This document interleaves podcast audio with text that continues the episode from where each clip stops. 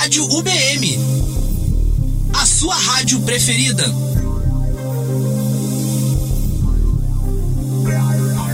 Olá, eu sou Luciano Fonseca, aluno do décimo período do curso de Direito do Centro Universitário de Barra Mansa, UBM. Começa agora, Direito em Movimento, UBM.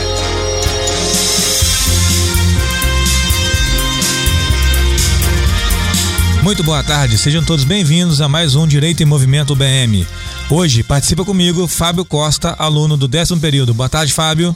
Boa tarde, Luciano, tudo bem? Tudo jóia. Lembrando que esse programa hoje tem a produção de Ulisses Soares, também do décimo período. Antes de começar o programa, eu gostaria de agradecer ao professor supervisor do NPJ, Tiago Modesto. Agradeço ainda à coordenadora do curso de Direito do BM, Marlene Novak, e também Álvaro Brito, coordenador do curso de jornalismo, por ceder o espaço no laboratório Multimeios. Agradeço também ao operador de áudio, Denilson Luciano, muito obrigado por mais uma vez estar junto no programa. E o nosso tema de hoje, Fábio, é sobre penhora. Primeiramente, eu queria agradecer a sua presença aqui. É, lembrando que esse é um programa feito por alunos do curso de Direito, né, trazendo a informação acerca do que nós aprendemos em sala de aula, Fábio, para colocar Sim. na prática, né? Uhum. É, e aí o nosso tema de hoje é penhora, e eu queria que você dissesse um pouquinho, explicasse para quem está ouvindo o que é penhora, qual o conceito de penhora. Sim, pois não. É importante esclarecer que a penhora é um processo de execução e possui o objetivo primordial de, utilizando-se dos meios necessários e possíveis, satisfazer o crédito devido ao exequente, de maneira mais célere e menos onerosa a ambas as partes. A função da penhora nada mais é que executar um direito reconhecido. Para efetivar esse direito, buscou-se um procedimento que atendesse às necessidades do credor com eficiência. Trata-se então da penhora, que hoje é medida cabível para o sucesso do processo de execução. Está sendo utilizada também em outros ramos do direito, como por exemplo nas demandas trabalhistas. A penhora, portanto, ela pode ser compreendida como uma maneira de restringir a venda ou a transferência dos bens do executado a terceiros, de modo a garantir o pagamento daquilo que o inadimplente deve para o credor. De forma que o Estado, por sua vez, utilizando-se de seu poder coercitivo, ele afeta o patrimônio do devedor, ou seja, o Estado ele interfere no patrimônio do devedor é, interferindo assim no seu livre-arbítrio com relação aos seus bens, oferecendo uma eficácia jurídica ao direito material almejado. Ô Fábio, então a gente pode simplificar esse texto, né? É, dizendo que a penhora é uma maneira de garantir o pagamento ao credor. É isso aí, é um mecanismo, né? um instrumento que o Estado se utiliza para trazer satisfação ao credor. No caso, é, vamos imaginar aqui uma, uma situação hipotética, né? Em que a gente escuta falar aí, é, a gente tem o bem penhorado. Né? Normalmente é assim, ah, tem o meu bem penhorado. Bom, você está devendo uma pessoa, então você é, é o devedor e o credor busca o cumprimento daquela obrigação. É, você não pagou, mas você tem um bem que serve de garantia. Então, a, a, a penhora é uma espécie de garantia ao pagamento. É dessa forma. É, quando o bem está penhorado, o que acontece é que há uma restrição. O bem não pode ser vendido, não pode ser transferido. O, o, proprietário daquele bem, o dono daquele bem, ele não consegue fazer nada enquanto o bem estiver penhorado. Entendi. E isso está presente na nossa legislação, né? Está presente na, na, no CPC, em leis extravagantes. É. Ô, Fábio, então tá, a gente já falou um pouquinho do que é, seria o conceito né, da, da penhora. E qual o procedimento? Como que se move a, a penhora? Assim, isso é uma observação muito importante. O procedimento da penhora é somente ordenado pelo juízo se o executado, depois de devidamente citado, isso é importante, ele tem que ser citado, e após essa citação, ele tem três dias para adimplir, para pagar o que ele deve. Caso isso não ocorra, aí sim o bem é penhorado. Bom, então vamos lá. A gente está falando em processo de execução. Processo de execução. Que é um tipo de cobrança, vamos dizer assim, né? É. Simplificando, a execução é uma espécie de cobrança. Dessa né? forma. A gente observa então todos os critérios para execução, ou seja, o prazo, você deu um cheque, o cheque, o prazo de seis meses para que seja executado. Executado é aquele que você manda a pessoa pagar dentro do prazo de três dias, não pagando, depois observa se penhora. Isso aí. É, passado seis meses, seria uma outra ação, uma ação de cobrança, uma ação monitória, e aí teria um processo um pouco mais longo, diferenciando só para diferenciar a execução da cobrança, né, Fábio? Sim, dessa forma. O processo de execução ele vem após todos esses trâmites aí. É, depois disso, a pessoa não pagou, então, como você disse aqui, é, é, tem que observar o comando do juízo. O juiz tem que determinar a penhora, ou seja, tem que ter dado ali o devido processo legal, respeitado o prazo, a pessoa tem que ter o prazo para poder pagamento para efetuar o pagamento da dívida para depois ter o bem penhorado. Isso, dessa forma.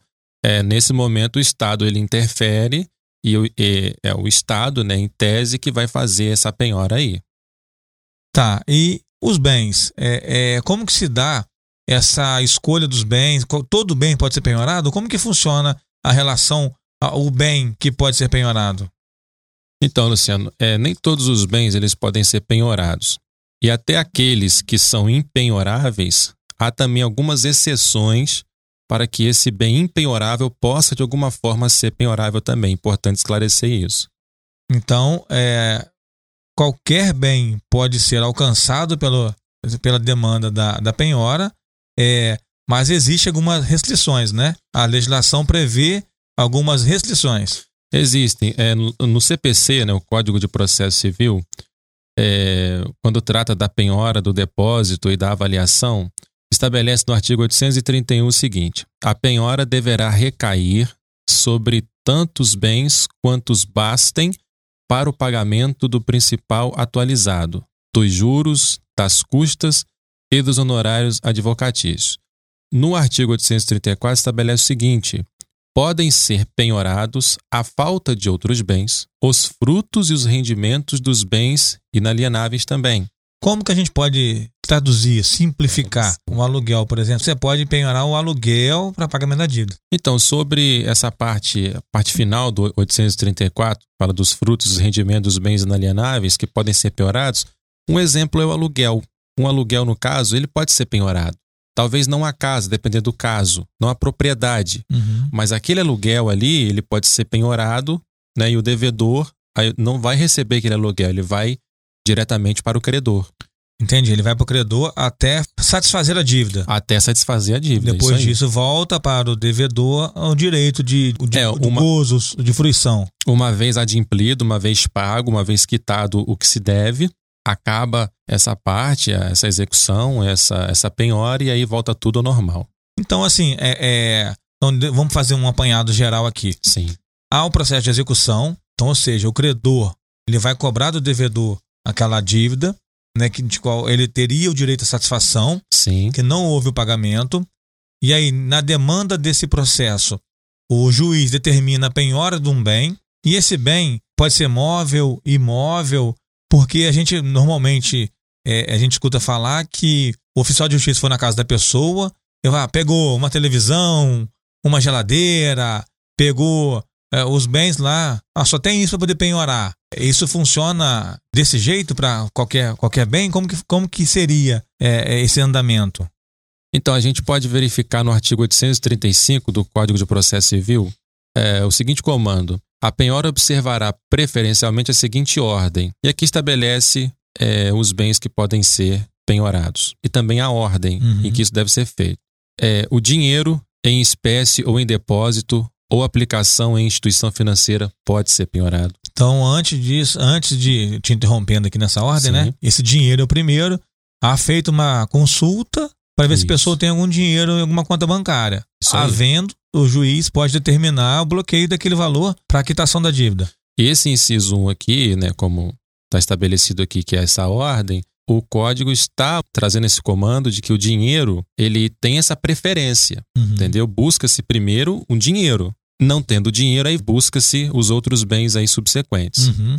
Você disse então o primeiro seria o dinheiro. Seria o dinheiro. Depois. Depois são os títulos da dívida pública da União, dos estados e do Distrito Federal com cotação em mercado. Uhum. Aí não tendo, aí busca-se títulos e valores mobiliários com cotação em mercado. Após isso, veículos de via terrestre, bens imóveis depois. Não tendo, aí no inciso 6 está lá, bens móveis em geral, semoventes, navios e aeronaves, ações e cotas de sociedades simples e empresárias, percentual do faturamento de empresa devedora, pedras e metais preciosos, direitos aquisitivos derivados de promessa de compra e venda e de alienação fiduciária em garantia, e o inciso 13, outros direitos. Então, essa é a ordem.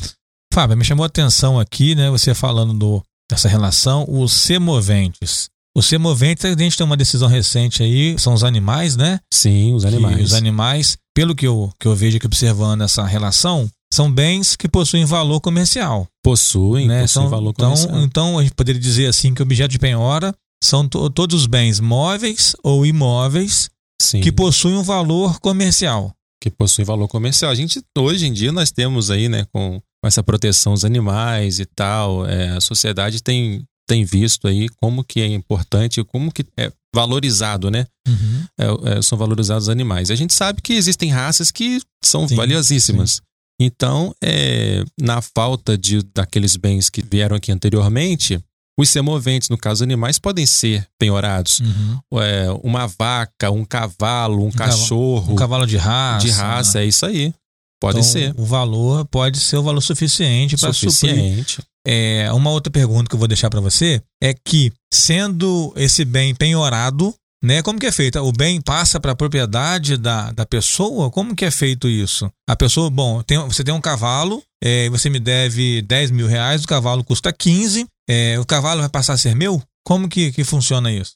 Então, Luciano, o que acontece? É, o bem penhorado ele vai a leilão, tá? E somente após isso, depois que ele for a leilão, levanta-se a quantia que precisa ser paga ao devedor, incluindo aí as custas e todas as outras é, Despesas? e todas as outras despesas necessárias. E o que sobrar, então, é entregue ao devedor. Entende? Então a gente pode dizer assim: é, o bem objeto da penhora ele é levado à asta pública, que é como costumam dizer, né? É levado à asta pública, Isso. ou seja, leiloado, e aí o valor arrematado vai para a quitação da dívida. Dessa forma. O valor superior volta, o excedente volta o excedente ao devedor. volta ao devedor. Entendi. Então você já disse que existem alguns bens que são impenhoráveis, né? O que, que a, gente, o que, que a gente pode dizer? É, quais seriam esses bens impenhoráveis? Então, os bens impenhoráveis, a gente é, encontra a relação deles no artigo 833 do Código de Processo Civil. Estabelece o seguinte: os bens inalienáveis e os declarados por ato voluntário não sujeitos à execução. No inciso 2, estabelece que os móveis, os pertences e as utilidades domésticas que guarnecem a residência do executado, salvo os de elevado valor ou os que ultrapassem as necessidades comuns correspondentes ao médio padrão de vida, os vestuários, bem como os pertences de uso pessoal do executado, salvo de elevado valor. Os vencimentos, os subsídios, os soldos, os salários, as remunerações, os proventos de aposentadoria, as pensões, os pecúlios e os montepios, bem como as quantias recebidas por liberalidade de terceiro e destinadas ao sustento do devedor e de sua família, os ganhos de trabalhador autônomo e os honorários de profissional liberal, ressalvado o parágrafo 2 Aí o parágrafo 2 estabelece o seguinte: o disposto nos incisos 4 e 10 do caput não se aplica à hipótese de penhora para pagamento de prestação alimentícia, independentemente de sua origem, bem como as importâncias excedentes a 50 salários mínimos mensais, devendo a Constituição observar o disposto no artigo 528.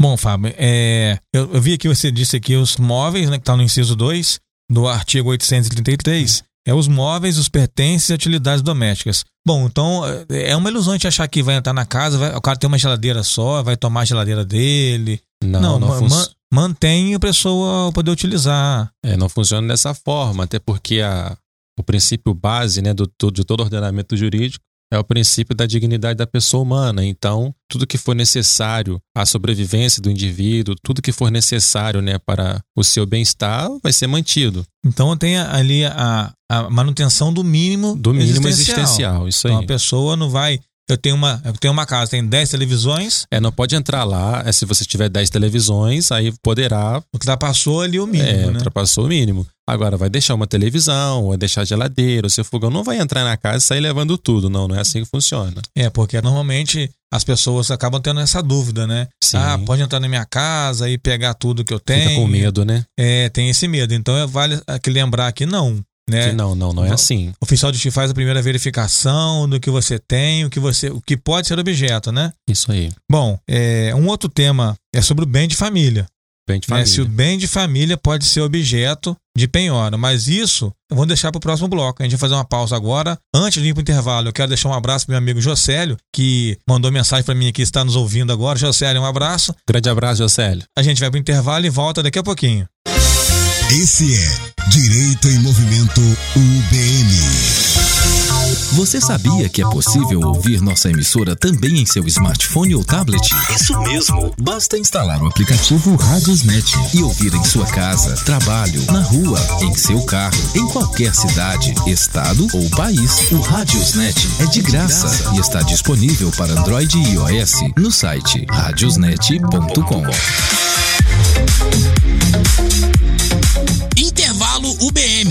Os sucessos que embalam a galera toca aqui. Intervalo UBM. De segunda a sexta, 8 e 15 da noite.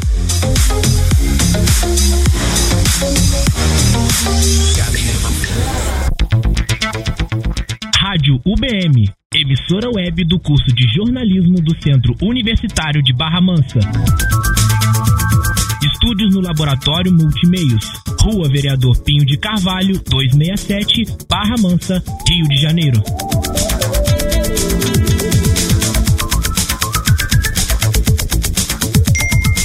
Agora, os alunos do UBM têm mais um benefício. Conheça a Minha Biblioteca, uma plataforma online com mais de 8 mil títulos para ampliar o seu conhecimento. Acesso rápido e fácil a todo o conteúdo disponível. Acesse ubm.br biblioteca e na aba Biblioteca Digital encontre o link para a Minha Biblioteca. Rádio UBM. A sua rádio na internet. De volta com Direito em Movimento UBM. Muito bem, voltando com Direito em Movimento. Eu estou conversando com o Fábio Costa, aluno do décimo período. E o nosso tema do programa de hoje é penhora. Lembrando que a produção desse programa é do Ulisses Soares, também do décimo período do curso de Direito. Bom, a gente falou um pouquinho, né, Fábio, da penhora, o que é a penhora, Isso aí. quais os bens podem ser objeto de penhora, e nós terminamos falando ou perguntando se o bem de família pode ser objeto de penhora. Pode ser? Então, é, via de regra, o bem de família não pode ser objeto de penhora. Agora é importante conceituar o bem de família, sabermos o que significa. O bem de família nada mais é do que o imóvel utilizado como residência da entidade familiar, decorrente de casamento, união estável, entidade monoparental ou entidade de outra origem, e é protegido por previsões legais específicas em lei especial e no Código Civil. A impenhorabilidade, Luciano, é o elemento fundamental do Instituto do Bem de Família, sendo o bem, via de regra, resguardado contra execução por dívidas. Na realidade jurídica nacional, faz-se interpretação extensiva da proteção da moradia para atingir o imóvel onde reside pessoa solteira, separada ou viúva. E aí tem a súmula 364 do STJ que esclarece essas questões. Bom, Fábio, então você falou aqui do bem de família, o que é o bem de família, que é a proteção do imóvel, né? Da, do casamento, da união estável que se equipara ao casamento, Sim. Até mesmo a entidade monoparental, Monoparental. que vale ressaltar aqui que é a família de uma pessoa só, Sim, né? Que é reconhecido pelo nosso ordenamento jurídico como uma família, sim. né? Então, essa ilusão de que família é uma pessoa, é, é mais uma pessoa, a gente já pode cair aqui por É, terra. o conceito hoje em dia está bem mais amplo, né? Está mais amplo, ah, tendo em vista que ah, hoje a nossa sociedade, essa mudança, a existência de uma pessoa só na família, né? É, Tá. É, você diz também que são, tem várias formas do bem de família, né? Previsto no ordenamento jurídico. Isso, tem duas formas é, de bem de família, na verdade.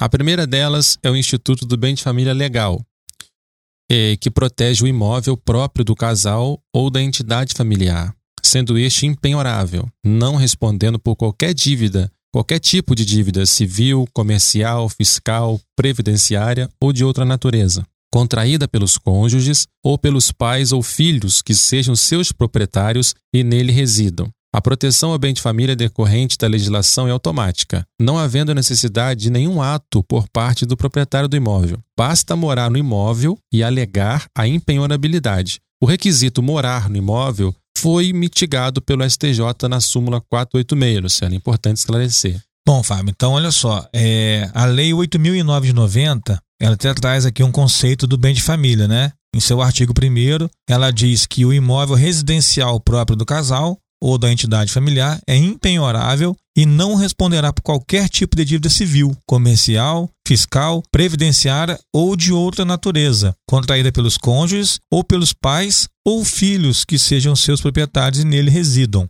salvo nas hipóteses previstas em lei. É, essa é a primeira forma de bem de família, né? São duas formas. Essa primeira que é a legal, que é, é do artigo 1 da Lei 8.009 que você bem colocou. E qual seria a segunda forma, então?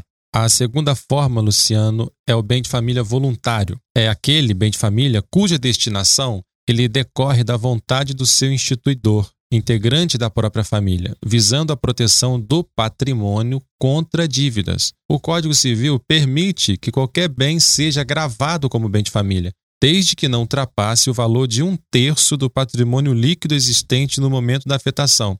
Olha só o, o artigo 1711. Podem os cônjuges ou a entidade familiar, mediante escritura pública ou testamento, destinar parte de seu patrimônio para instituir bem de família desde que não ultrapasse um terço do patrimônio líquido existente ao tempo da instituição, mantidas as regras sobre a impenhorabilidade do imóvel residencial estabelecida em lei especial. Bom, Fábio, então olha só, você é, dividir, nós dividimos aqui o bem de família entre legal né, e o voluntário. O legal é aquele que a lei determina que é bem de família. É isso aí. O voluntário, as pessoas elas entram em comum acordo e aí acabam gravando aquele bem como bem de família evitando que ele seja objeto de penhora e outras formas de garantia, né? Essas são as duas formas. Tá, uma, uma coisa que me vem na mente aqui, a questão do fiador. É, a gente sabe que muitas imobiliárias, uma, muitas formas de, de aluguel, de compra, eles acabam exigindo aí a fiança. E o fiador, né, tem que ser uma pessoa que possua um imóvel próprio.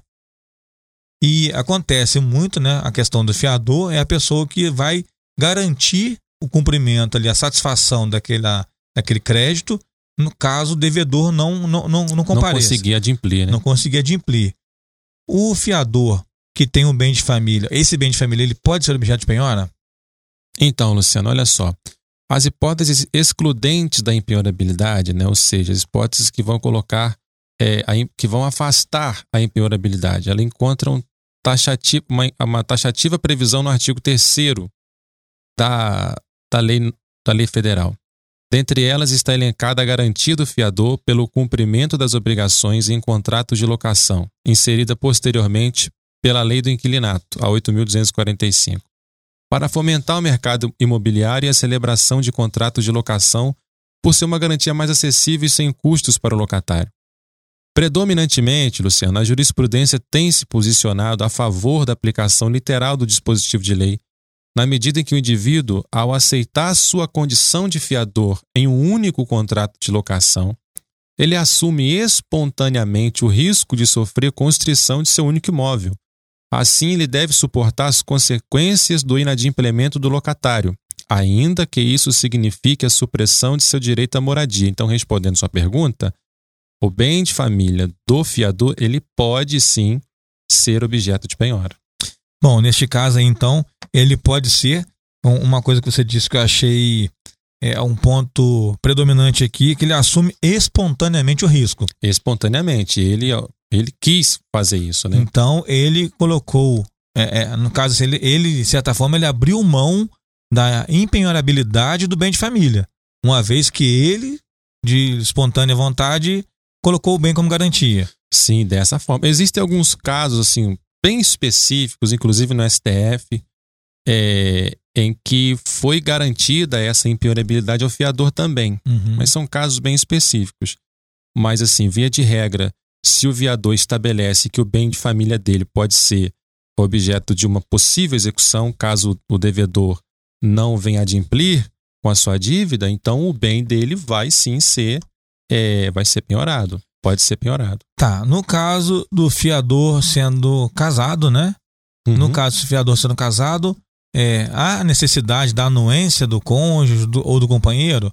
É porque Sim. muitas vezes é, são amigos, né? Então essa questão de, de fiador tem muito assim. É verdade. Ah, a pessoa é meu amigo, vou lá, faço tudo, não aviso a minha esposa e, e viro fiador. Como que, como que se dá essa relação é, do, do, do cônjuge ou, ou do companheiro? Não, então é importante esclarecer isso também. É necessária né, a outorga da, da esposa né, ou do esposo é, do fiador. Então, é, ele não pode fazer sozinho.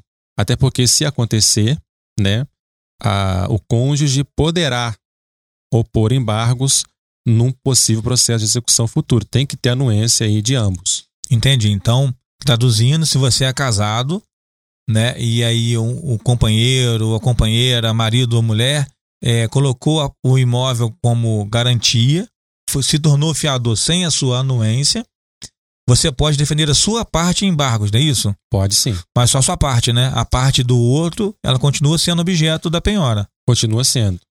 Continua sendo. Entendi. Então, você que está ouvindo. Metade, né? Isso, a metade. Então, você que está ouvindo a gente aqui, né? Quer dizer, salvo, tem que olhar a forma de casamento também, não é isso? É, tem isso também. O, o regime, regime, de casamento, de casamento. né? É, se é comunhão parcial de bens, comunhão universal, separação de bens, enfim. Entendi, tem que observar também. Né? Existem né? muitas, muitas minúcias aí que envolvem, né? Que circundam esse todo esse instituto e tal. E isso é importante esclarecer também que é, venha a ser objeto de um estudo mais aprofundado também. Entendi. Não dá pra gente é, esgotar o tema é, aqui num bate-papo. Não dá, mas dá para dar umas, essas noções, né? Uhum. Passar essa, pelo menos a base, ter um conhecimento prévio aí, é um pouco mais amplo acerca desse instituto. O ideal, então, que a pessoa que esteja passando por um problema parecido com esse, este que procura um advogado de sua confiança, uhum, ou até a Defensoria Pública, né, que pode estar tá auxiliando. Defensoria Pública está lá disponível, né, para todos os cidadãos aí. E lembrando que o BM né, tem um NPJ, que é o Núcleo de Práticas Jurídicas, né, que é composto por professores, advogados e os alunos que acabam dando esse auxílio também nessas demandas, né? Professores e advogados, muito experientes, inclusive. Bom, você falou do STF, a gente tem também, você trouxe aí uma, uma decisão do STJ, né? Como que é? Sim, a, a decisão da terceira turma, Luciano, do, do Superior Tribunal de Justiça. É, o que acontece? Num determinado caso, eles negaram recurso de devedores que ofereceram a própria casa como garantia fiduciária, mas depois alegaram impenhorabilidade do imóvel. Olha só. Então, no caso, os proprietários contrataram um financiamento com a Caixa Econômica Federal e deram o bem como garantia. Ponto. Só que aí depois eles pediram a declaração de nulidade da alienação sobre imóvel para que fosse reconhecida sua impenhorabilidade. É um clássico exemplo de má-fé contratual, né? Exato. Para a relatora do caso, né, a ministra Nancy Andrige, a vontade do proprietário é soberana ao colocar o próprio bem de família como garantia. Não se pode concluir que o bem de família legal seja inalienável e, por conseguinte, que não possa ser alienado fiduciariamente. É, só esclarecendo que a alienação fiduciária é um modelo de garantia de propriedades, móveis ou imóveis, que se baseia na transferência de bens como pagamento de uma dívida, a partir de um acordo firmado entre o credor e o devedor. Então, isso é alienação fiduciária. Resumindo, é um bem adquirido pelo comprador a partir de um crédito pago em prestações. Então, é, nesse caso, a ministra Nancy Andrige ela negou né, o, o, o recurso interposto pelo, pelos fiadores. Esse recurso, né, então, que a ministra Nancy negou, então, ou seja, a pessoa alegou que o bem era único de família e, portanto, não podia ser objeto Isso. de penhora ou, ou de garantia. Mas ela negou baseando-se na, na ideia de que a pessoa ela foi voluntariamente, não foi forçada, né? Voluntariamente e colocou o bem de família como garantia. É, o bem de família legal inalienável, ele não pode ser alienado fiduciariamente por seu proprietário se assim for de sua vontade, nos termos do artigo 22 da Lei 9.514. Ô, Fábio, é, a gente escuta falar bem alienado, né? Ah, eu, tenho, eu tenho um carro alienado. Você já viu falar essa expressão? Você conhece essa expressão? Conheço, conheço. O, como que a gente pode traduzir, então, essa eu tenho um carro alienado? É o que acontece. Quando se vai comprar um carro, né? Geralmente por prestações e tal, por financiamento. É, financiamento.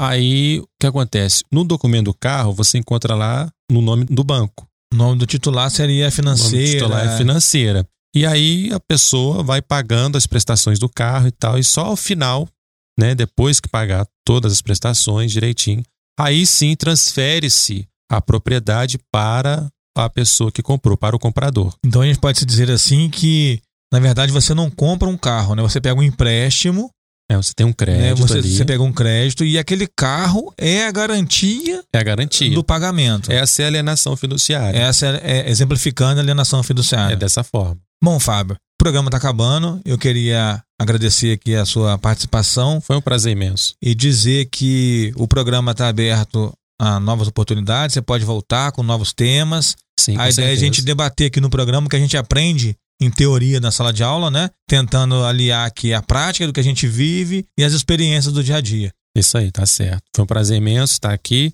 e com certeza eu vou voltar outras vezes. Tá joia, gente. Muito obrigado. Um abraço a você que está ouvindo a gente. Até o próximo programa.